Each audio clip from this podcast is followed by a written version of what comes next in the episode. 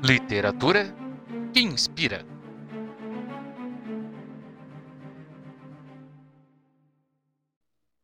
Olá, eu sou Micael Martins e você está no Somos Poetas, a rima que inspira. Este é o quadro Literatura que Inspira. No episódio de hoje, vamos falar um pouquinho sobre o quintismo. Esse período literário que levou o paraíso das Américas a ser conhecido por todos no mundo, através das cartas informativas. Vamos destacar a desculturização dos nativos através da literatura de catequese. Vamos falar um pouquinho da obra de um importante representante deste período, Gabriel Soares de Souza, historiador agricultor e escritor. Foi responsável pelo Tratado Descritivo do Brasil, onde vamos destacar do que se trata ainda neste período. No quadro Tretas Literárias, vamos explorar as principais divergências e polêmicas do quintismo. E também tem a estreia do quadro Literatura News com as principais notícias artísticas importantes destas semanas. Fique comigo, que já começou o Literatura que Inspira.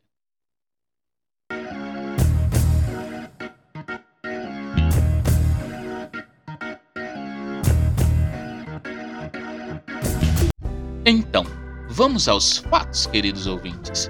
Como falei com vocês no episódio anterior, o quintismo é a literatura da informação, ou seja, o camarada que saiu da Europa com destino das Índias. Estavam procurando terras que até então só se ouviam falar, por mitos, por histórias e as que eram contadas por aventureiros. E agora passou a ser fatos. Os escolhidos a se lançarem ao mar tinham como missão relatar às suas autoridades reais o que os seus olhos encontrassem e colocasse na história essas missões. Imagina uma Europa que até então não sabia o que era o Brasil, a América. Os indígenas viviam em paz no seu reduto paradisíaco, vivendo suas vidas, desfrutando de sua pureza e tranquilidade. E de repente, das profundezas do oceano, contém ironia aqui, surgem grandes caravelas com pessoas estranhas vestidas do pé à cabeça, de panos e ornamentos. Na praia, pessoas nuas vestidas de penas, com seus arcos nas mãos, curiosos, com medo talvez. Os intrusos determinam que a partir daquele momento, aquelas terras são delas e que aqueles nativos eram selvagens e tornaram-se seus inimigos, e na resistência em defender a sua terra. Há poucas semanas atrás, pudemos ver indígenas protestando em frente à Suprema Corte pelo marco temporal, reivindicando seus direitos o que não era o caso dos indígenas de 1500. Naquele período, os portugueses chegaram e tomaram para si o desconhecido Brasil. A partir de então, os servos do rei, responsáveis por relatar à Vossa Alteza Real as riquezas que tinham aqui, foi determinado que os povos que residiam o chamado Novo Mundo precisavam ser evangelizados, ou seja, catequizados. O rei então envia agora à colônia uma extensão do Império Português, os jesuítas, a fim de mudar os rumos da expansão portuguesa. Além-mar. Vamos voltar a este assunto um pouco à frente, porque agora vamos falar um pouquinho do Tratado Descritivo do Brasil. Vocês sabem o que foi esse tratado? Este tratado foi uma obra descritiva onde o autor narra com detalhes tudo que estava acima da terra, nos rios e no mar. do que se conhecia do território brasileiro, desde os pequenos animais à grande extensão do litoral. Como todas as coisas têm fim, convém que tenham princípio, e como da minha pretensão é manifestar a grandeza, fertilidade e outras grandes partes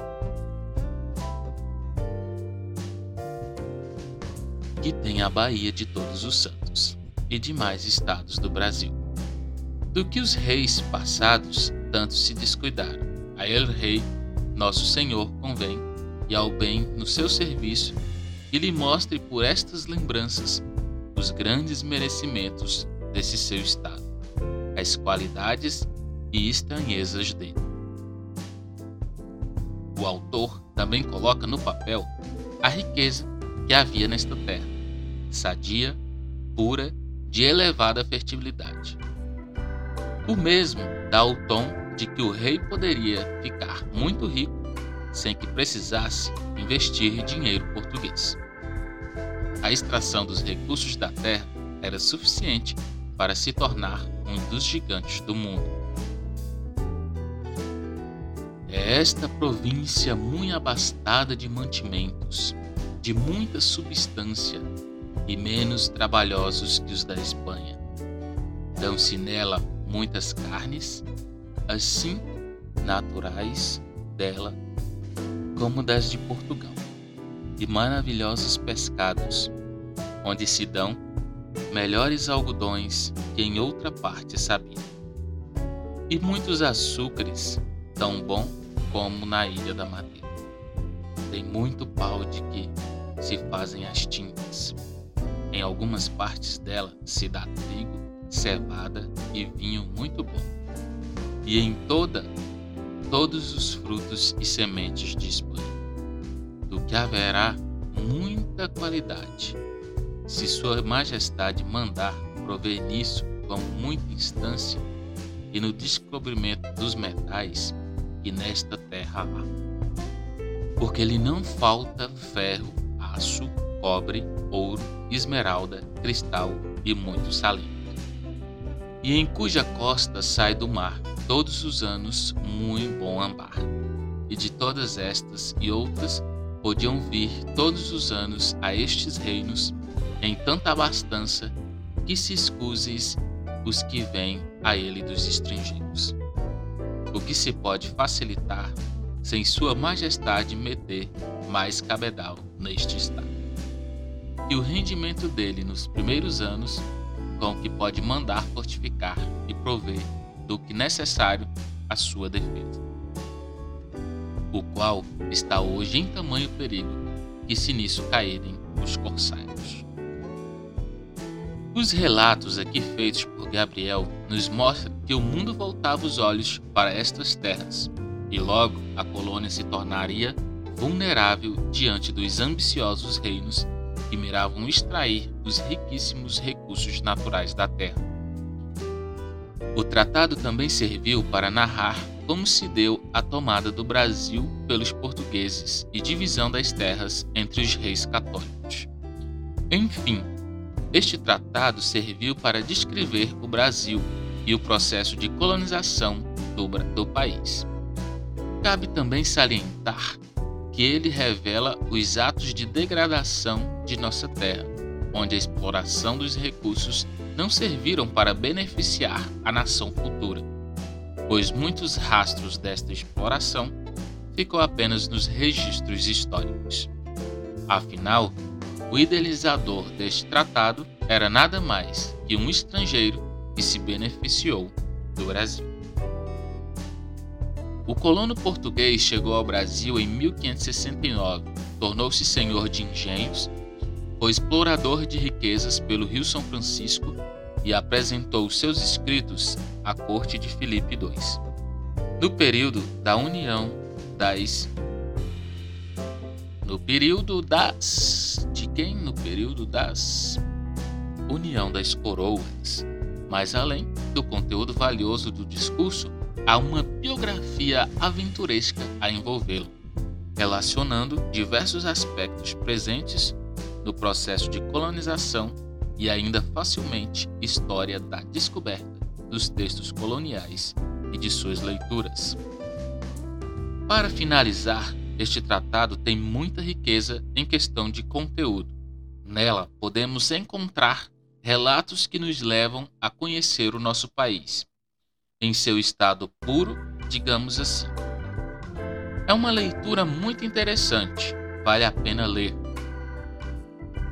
Voltando ao assunto Companhia de Jesus, esses fazem parte da literatura quintista devido à riqueza de materiais didáticos elaborados na época, em que a missão no Brasil era catequizar, evangelizar e tornar cristãos os indígenas que habitavam o Brasil. Manuel da Nóbrega e Tomé de Souza são os nomes em destaque desse período. Essas missões serviram também para que os jesuítas mudassem os hábitos dos indígenas. O interesse era que passassem a viver de acordo com a cultura europeia. Que as famílias fossem nucleares, pai, mãe e filhos do casal. Que eles se fixassem em um local. Grande parte das tribos indígenas era seminômade, vivendo em constante deslocamento. E passassem a adotar os ritmos e as disciplinas de trabalho que impunham os europeus. Esse processo ficou também conhecido como aculturação, tema para outro podcast. Encerramos assim o assunto quentíssimo aqui no Somos Poetas, a rima que inspira. Não saia daí, que tem mais. Vamos de tretas literárias do quentismo.